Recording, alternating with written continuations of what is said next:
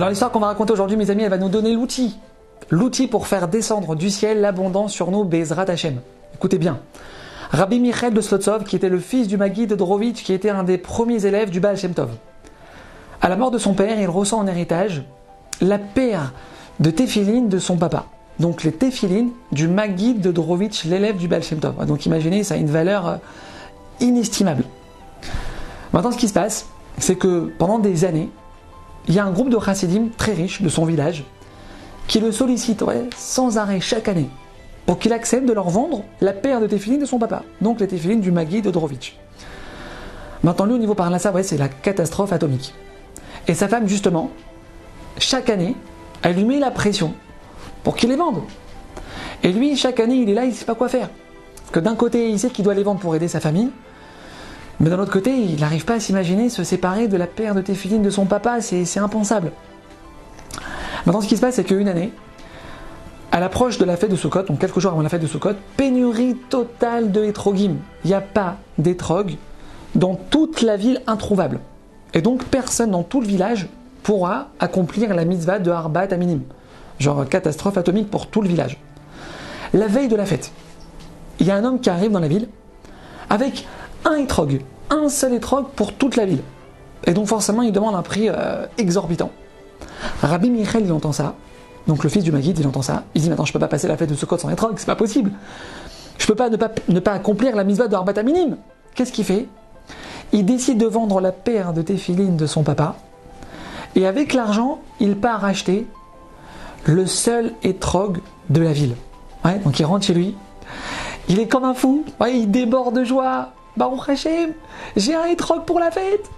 Maintenant, sa femme, elle le voit comme ça. Elle lui demande, qu'est-ce qui se passe? Pourquoi t'es pourquoi es content comme ça? Qu'est-ce qui t'arrive? Alors il lui raconte ce qu'il a fait. Qu'il a vendu la paire de téphilines de son papa, et qu'avec l'argent, eh ben, il a acheté le seul étrog de la ville. Sa femme, elle entend ça, elle lui dit, quoi? Quoi? On est en difficulté à la maison, et au lieu de nous aider, tu pars acheter un étrog Sans réfléchir, elle prend le étrog, mes amis, et elle casse la petite pointe qu'il y a au-dessus du hétrog, le pitum, et qui rend donc à ce moment-là ben, le hétrog bon pour la poubelle. Le hétrog il vaut plus rien, il est, il est inapte à la mitzvah. Immédiatement, le fils du Maguide, il lève les yeux au ciel et dit Hachem, Hachem, les téphilines de mon papa, je les ai plus.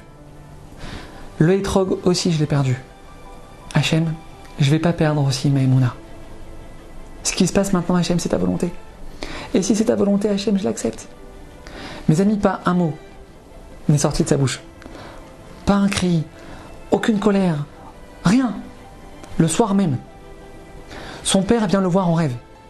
Il lui dit Mon fils, sache qu'on m'a révélé dans le ciel que le fait que tu ne te sois pas mis en colère, que le fait que tu te sois renforcé dans ta émouna, dans un moment aussi difficile, ça a eu un impact dans les mondes supérieurs beaucoup plus fort que l'impact qu'a eu l'achat de ton étrog.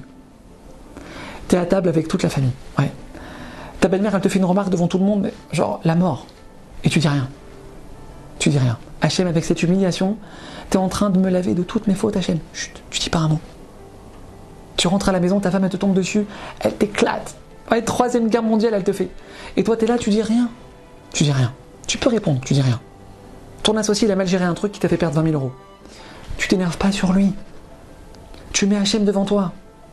20 000 euros, HM, c'est à la place de 3 mois d'hôpital. Tu rentres pas en guerre avec lui. HM, tu sais ce que tu fais. Tu t'énerves pas. Tu vas récupérer ta tenue chez, le couturier la veille du mariage de ta sœur. Le couturier, il s'est loupé total, il t'a massacré la robe, la tenue, elle est morte, elle est bonne pour la poubelle. Et toi, tu es là, tu lèves les yeux au ciel, la veille du mariage de ta sœur, ouais, tu t'énerves pas. Tu t'énerves pas. Hachem, de quoi tu es en train de me sauver avec cette galère que tu m'envoies? Et tu gères une histoire, ouais, sans t'énerver, sans t'énerver. Vous savez ce qu'on fait, mes amis, à ce moment-là dans le ciel? Avec notre silence. Vous savez ce que c'est l'impact dans le ciel d'une personne qui arrive à maîtriser sa colère?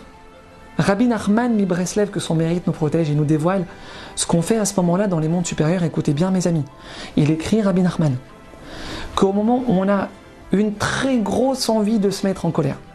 Ben, il faut savoir que c'est un signe dans le ciel, écoutez bien, c'est un signe que dans le ciel, à ce moment-là, on veut déverser sur nous une immense abondance. Le maître du monde maintenant, au moment où tu as toutes les raisons du monde de te mettre en colère.